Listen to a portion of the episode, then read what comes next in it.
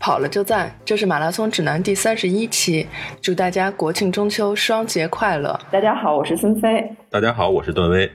大家好，我是石春健。嗯，本期节目我们请来了一个特别嘉宾糖糖，糖糖来跟大家打个招呼吧。嗯哈喽，大家好，我是糖糖。糖糖，简单介绍一下自己的身份吧。哎，好紧张，我是那个第五频道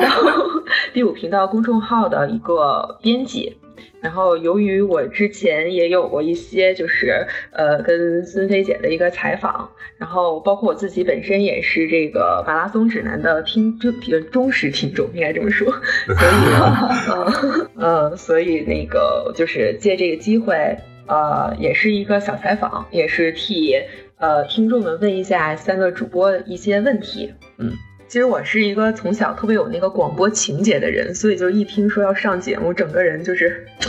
就都不好了，兴奋起来，特别激动。呃，跑步爱好者嘛，每个人可能就是接触跑步的时候都有一个契机，可能就有的人从小就喜欢跑步。有的人可能就是呃，因为各种各样的原因啊，减轻压力啊，或者是保持身材啊，然后才来跑步的。然后今天我第一个问题就是想问三位主播，就是你们三位都是怎么样开始接触跑步的，或者是爱上跑步的？我是怎么接触上跑步的？其实我在三年前的时候，三年多以前的时候不跑步，我的运动是比如说偶尔去打打羽毛球或者打打网球，嗯，但是我接触马拉松这个项目特别早，应该是在二零零六年。我当时在中国田协工作，然后我做的第一份工作就是负责北京马拉松的报名。从那时候开始接触马拉松，但那时候跑步的人因为不多，身边没有什么特别多的人去跑马拉松或者跑步，所以只是觉得在办一个活动而已，跟自己没多大关系。然后从零六年一直到一三年的时候，自己就有一种感觉，身边跑步的人越来越多了，尤其是自己认识的一些朋友。特别好的朋友，呃，开始完成马拉松，哎呀，内心就受到一些小小的挑战吧。所以从一四年一月开始，正好当时领跑者办了一个杂志，那个杂志第一期有一个计划，就叫六个月带你完成全程马拉松。然后呢，我就特别想尝试一下，因为身边很多人都跑起来了，我自己又是做这个工作的，然后觉得如果有机会能够，呃，就是在六个月以内挑战一下，行就行，不行也没什么大不了的，啊，也算经历过一次，所以就加入了他们那个计划，他们就给了我一个跑步的计划。我这个从小就是这个做作业特别认真，所以一旦我有了作业之后，我就完成的特别认真。所以，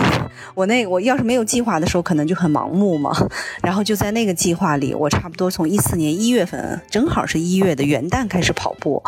嗯，然后一下子一发不可收拾，就是在四个月的时候拉一个长距离的过程中，不小心就把马拉松给完成了。所以前面就是这样的一个起步。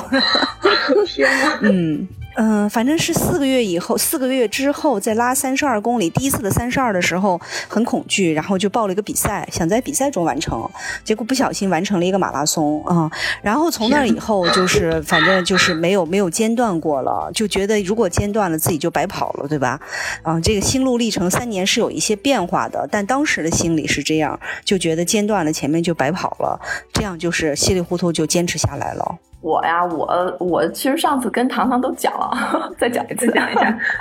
嗯，我我是我是因为工作压力大失眠，然后就是呃失眠到就是能够连续几宿睡不好觉，然后第二天还要准时去通勤上班，然后就是实在是扛不住了，就觉得。快不行了，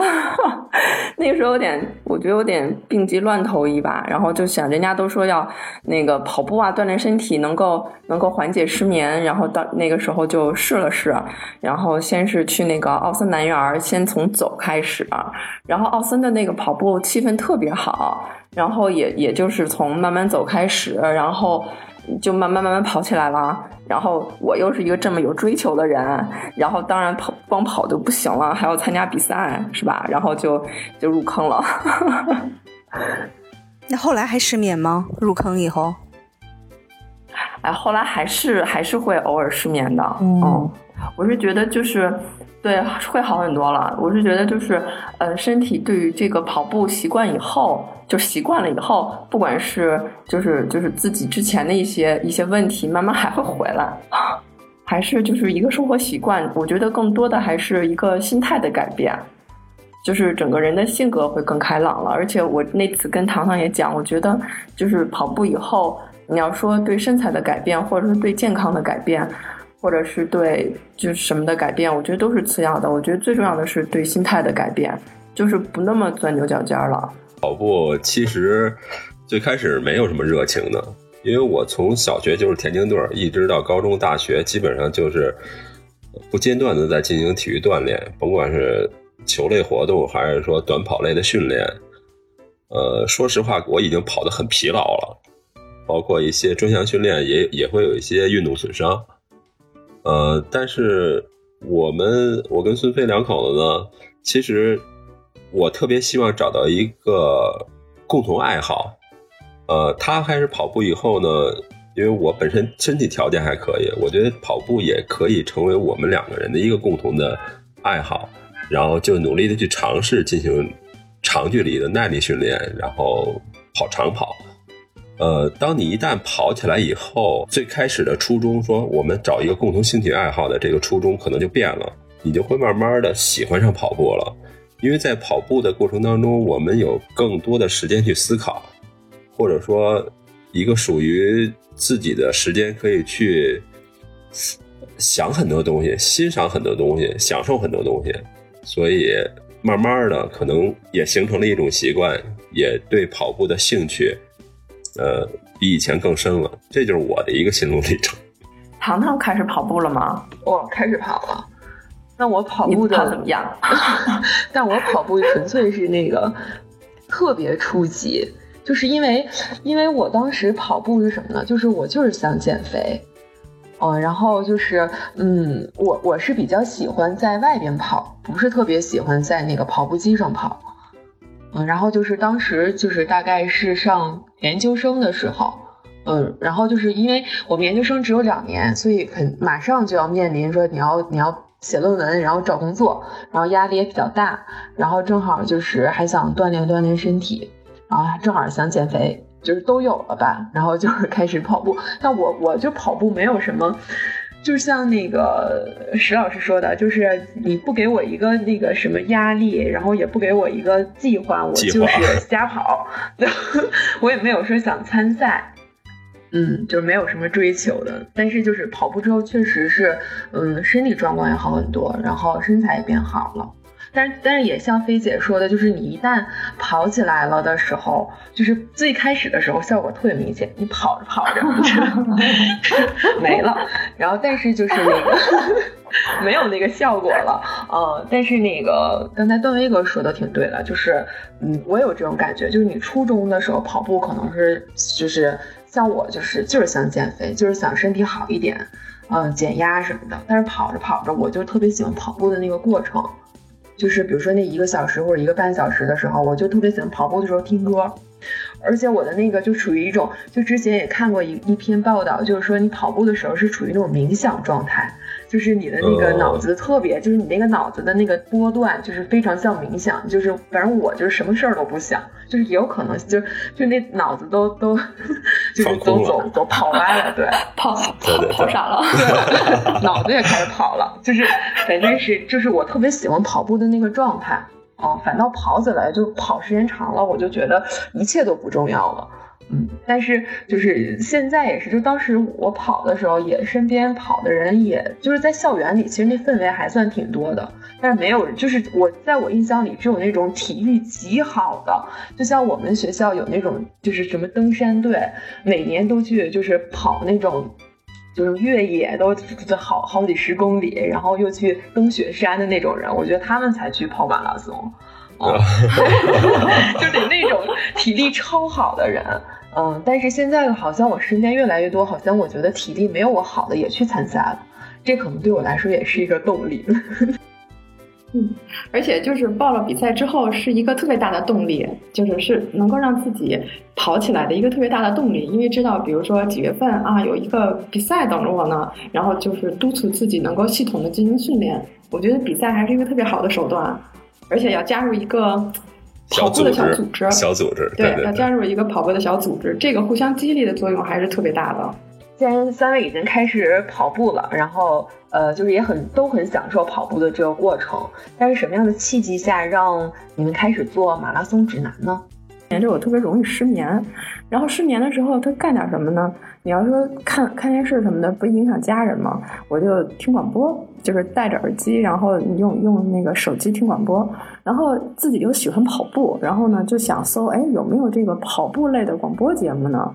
然后就是就是这种比较流行、比较大的这种广播平台，然后喜马拉雅啊、蜻蜓、荔枝啊什么的，就去搜这个跑步类的播客。呃，有，但是呢，呃，就是不是，就是我个人啊，不是太喜欢。然后呢，就去那个苹果的那个 Podcast 客户端去那上面去搜啊，结果发现，在国外这种跑步类的播客非常非常多，而且质量特别好，就是而且它非常非常细分，越野跑的播客，有马拉松路跑的播客，呃，就是它会还就是还就是有很多很多种类，你可以随便去找。但是你国内的这个这播客就就有，但是我觉得就是从专业度讲，还有就是从呃种类上讲，我觉得都差好多。然后我就我就萌生了一个想法，说，哎，为什么我我我们不做一个呢？去找一姐，然后我说那个我觉得这形式特别好，要不然咱们也录一个播客吧。然后这个一姐也听了以后也很感兴趣。然后我们这就开始开始就是录起来，然后第一期的时候录的，因为是嗯也没有经验，然后我的软件使用的也不熟练，那个我我不知道糖糖有没有去听我们第一期录制的效果特别不好，然后那个主就是主播的那个呼吸的声音特别大，然后我们很多朋友听了以后说你这个就听完第一期以后说说你们怎么喘气儿声都那么大呀？你们是不是太紧张了？就其实是我的软件使用的不够熟练，然后后期处理的声音不太好。到后来的时候就熟练了，以后就好很多了。嗯，大概是这么，这个我们这节目是这么开始的。嗯，补充几句吧。那那个呃，其实孙飞找到我的时候，我其实是非常犹豫的，因为我并不是什么公认的专家，只是说我们关系比较好，老在一起聊跑步啊，就是彼此知道的比较多一些嘛。然后他知道我就是除了跑步以外，比如说我可能也比较愿意去钻研一些数据啊，然后愿意给别人去分析一些东西啊。嗯，那么在这个基础上，他说我们能不能做这个节目？我其实当时第一反应就是说，我们既不是什么大学教授，又不是什么专业跑步教练啊，我们去做这个节目有没有说服力？这是第一反应。嗯，但是孙飞说他听到的这个国外的节目，其实有有一些就是爱好者做的，嗯，然后就是这些爱好者自己一点一点因为喜欢做起来，然后他说不怕说错啊，就是因为，呃，只要说你的东西，呃，听众喜欢听，你也愿意为听众服务，说错了人家给你指出。来，你下一期改正就好了。哎，我一听，那这样还比较靠谱。如果说不怕说错啊，又不是说我们就是专家，我们就是说把自己知道的东西跟大家分享出来，有人愿意听，那我觉得那这事我愿意干，就是这么一个初衷。对对对对对对，而且就是你看，就是我我不知道糖糖有没有这种感觉啊，就是国国内的好多就是教学类的节目吧，就是特别是。特别像上奥数班，或者是对讲政治课，就是老师在上面拿一个小黑板，然后拿一个小小一个小棍儿，跟着敲敲黑板，说都听好了。把这个记下来，考试就能过。就是整个这个都是这套路。然后我就觉得，为什么非得是这样呢？就是，嗯，就一个交流的感觉，难道不是更好的吗？就是我们都是喜欢跑步的人，然后我们就是互相来交流我们在跑步中的这个感悟，然后我们在这个节目中讲的一些干货，也是我们自己就是在我们的跑步中，嗯，体会和感悟出来的。跑步的理论和跑步的体系其实还是挺多的。然后就是你。在这个里面稍微的呃去学一学，就能知道有很多东西是互相矛盾的。但是我是觉得这些都是好事儿，而且我觉得就是它就是怎么说呢，能够促进你不不停的去尝试去探索。我觉得这个是很有意思的地方。而且我特别希望有人站出来说，哎，你这一点就是说的不到位，或者是你这一点说的欠妥，我觉得特别好，特别希望能够有人能够和我们这样交流沟通起来啊。然后那个最开始一姐也是，就是就是说，哎呀，那万一我们就是讲的不是很合适，然后说错了怎么办？然后我觉得这不是挺好的吗？当然我们不会故意去 说错了，但是说如果说我们讲的一个东西，然后呢有人呃说，哎，你这个地方不够，就是不够严谨或者是什么，是哎不是很完善。你看还有这一点你没有考虑到，我觉得这对于我们的自己的一个知识体系的一个补充，也是一个特别好的一个事情。我是觉得。我们自己也随着这个节目的制作来不停的去成长。我从听众的角度来说一下，就有一个小反馈，就是我个人就是特别不喜欢听那种教学式的内容，我反倒是很喜欢 很喜欢听，就是像刚才一姐说的，不是，就是像菲姐说的，就是。嗯，就是哪怕是错了，或者跟我的观点不太一样的时候，我还挺喜欢的。可能我就会去留言，我说，嗯，我是这么想的。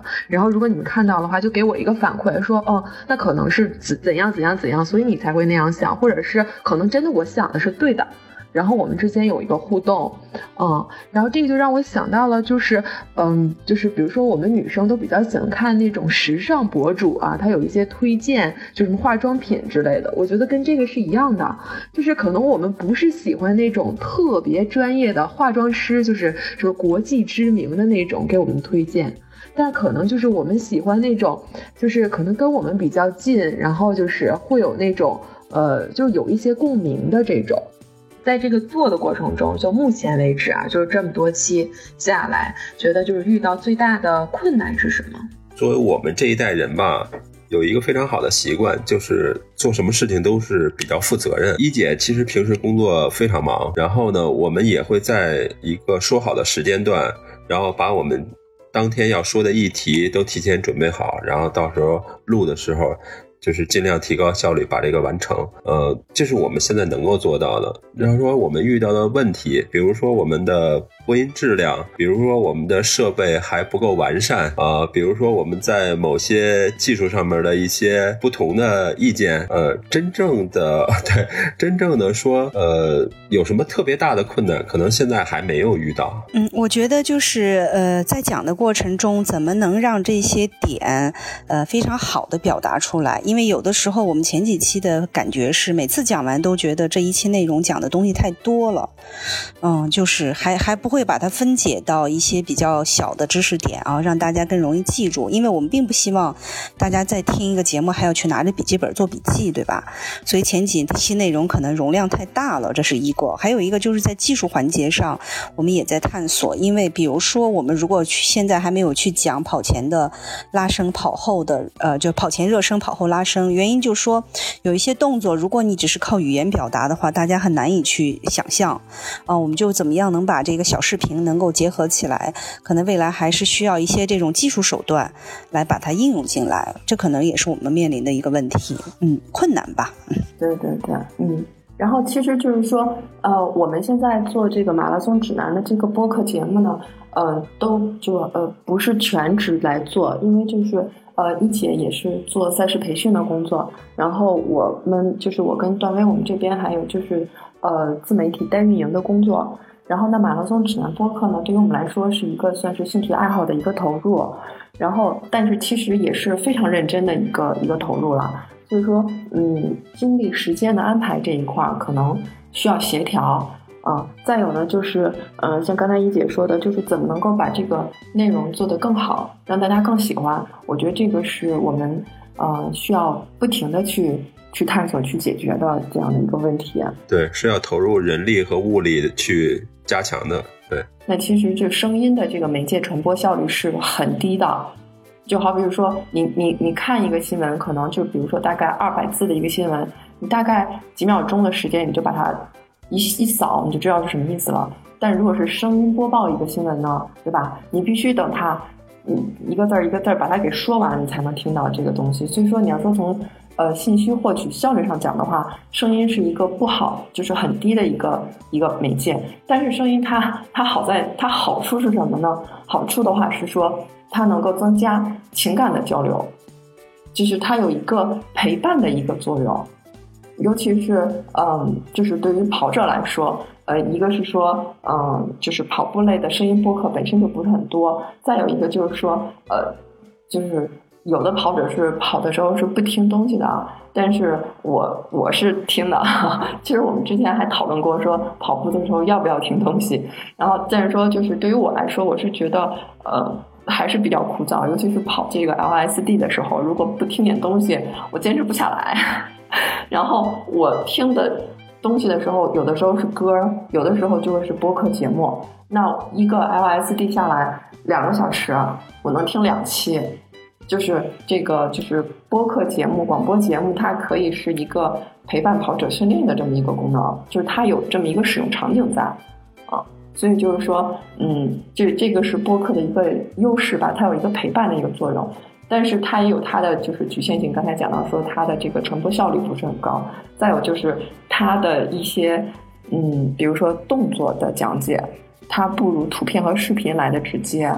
所以就是说，之后的话，我们也要考虑说，采用就比如说，我们也要投入去拍一些小的视频，来来帮助大家理解这个动作是怎么样的一个动作。这个都是我们未来要做的事情。嗯，好，那就是有没有想过，就是做一些线下活动？不排除呀，我觉得不排除。嗯，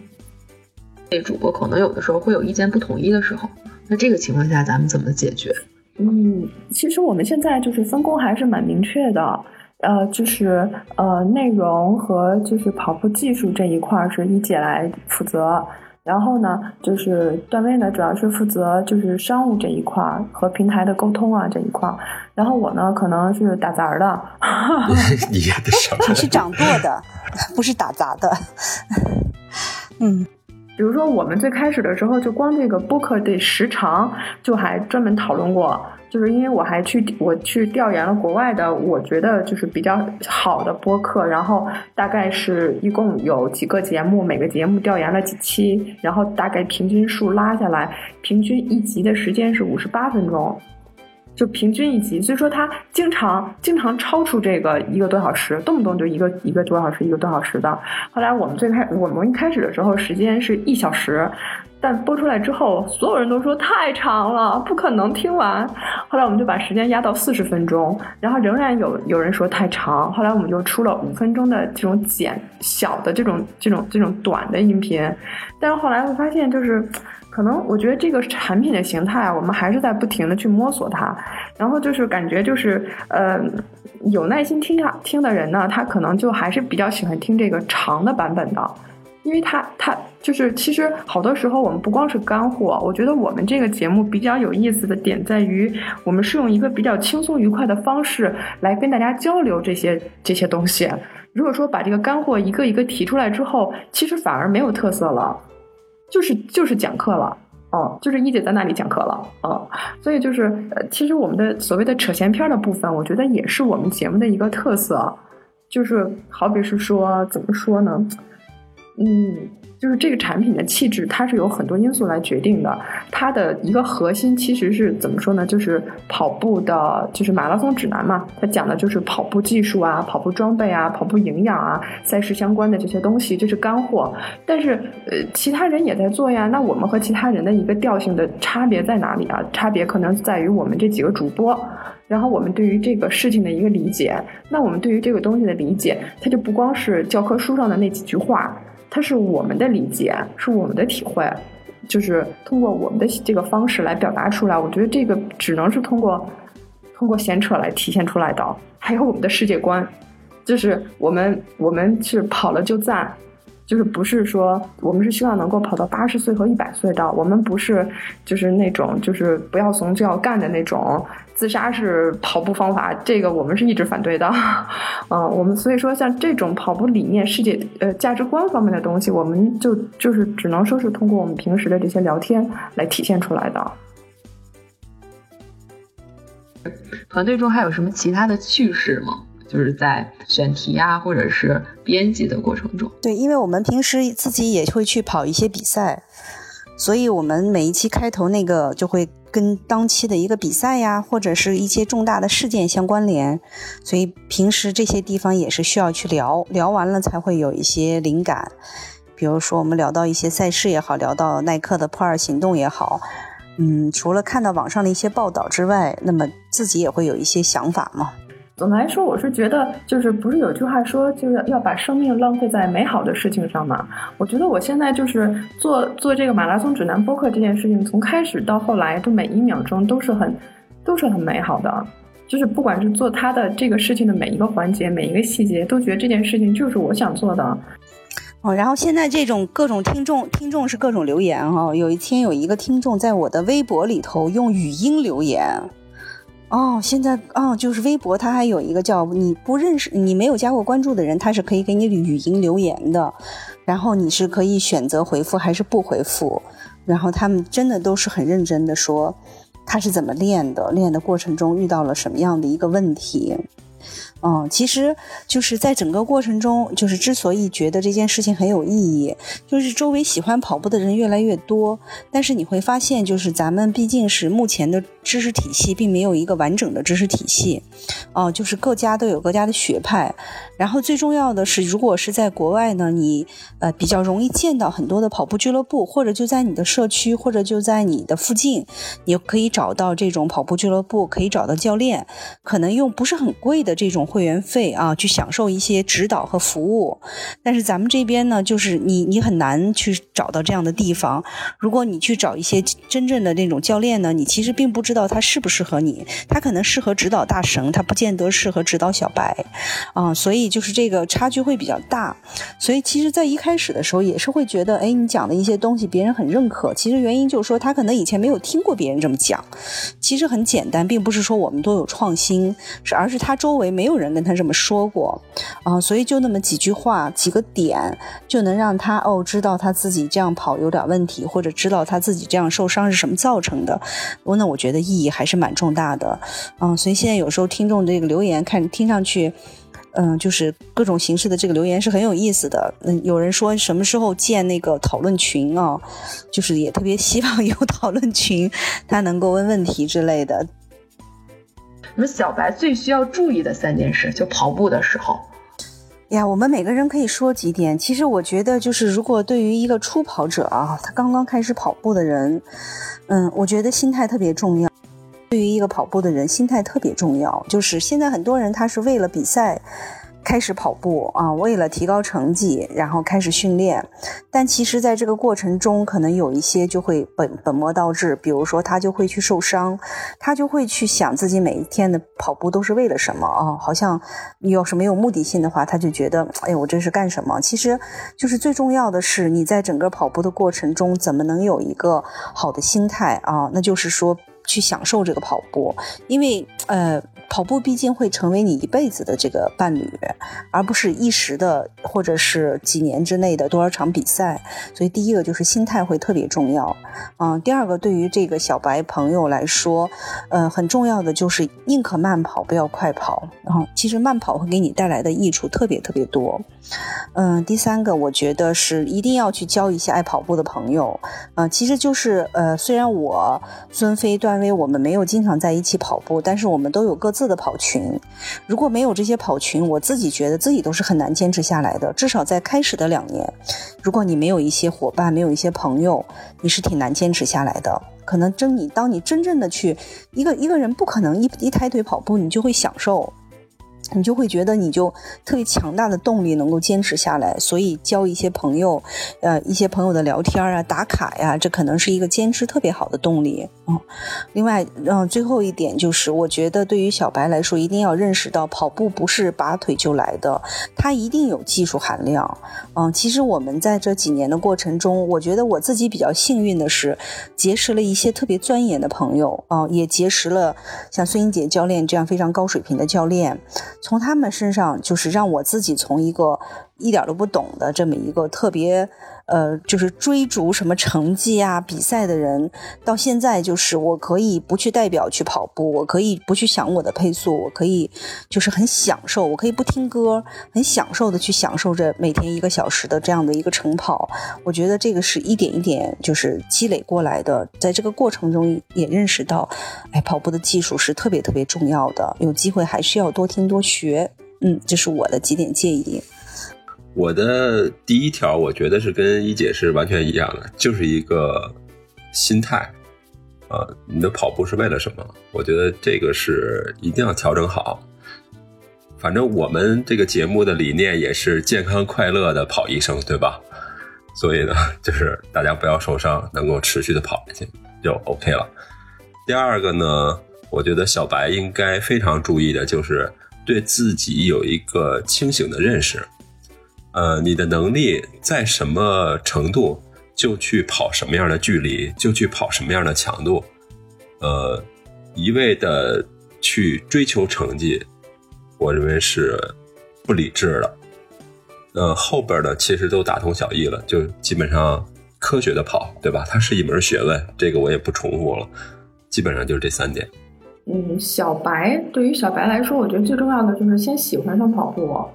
其他的都都还好，都是比如说都是技术性的问题。因为最开始的时候，我们的印象中就是跑步都是做错事才去罚跑步的，就是在认认在认知层面，就是这跑步是跟惩罚联系在一起的，然后是和痛苦是和痛苦联系在一起的，然后但是现在的话就是，但其实这并不是跑步的全部，跑步对于人的无论是身体上还是精神上，它的这个带来的好处都是非常非常巨大的。所以说，我觉得就是跑步，就是是一个怎么说呢，是一个一生的一个资产。就是你通过跑步可以获得，就是投入产出比是一个极极划算的一件事儿。所以就是一定要先爱上跑步，然后再说呃其他的一些细节的东西。先在认知上爱上它，从情感上接受它。嗯，感谢大家收听《马拉松指南》。我们的节目每周三播出，在各大播客客户端搜索“马拉松指南”都可以收听。我们的主播呢也都有自己的微博，我的微博是艾特段威，喜欢阳光很好。我的微博是孙飞 runner，我的微博就是我的名字石春健。我们节目的微博、微信都是艾特马拉松指南播客，欢迎大家关注。我们下周三见。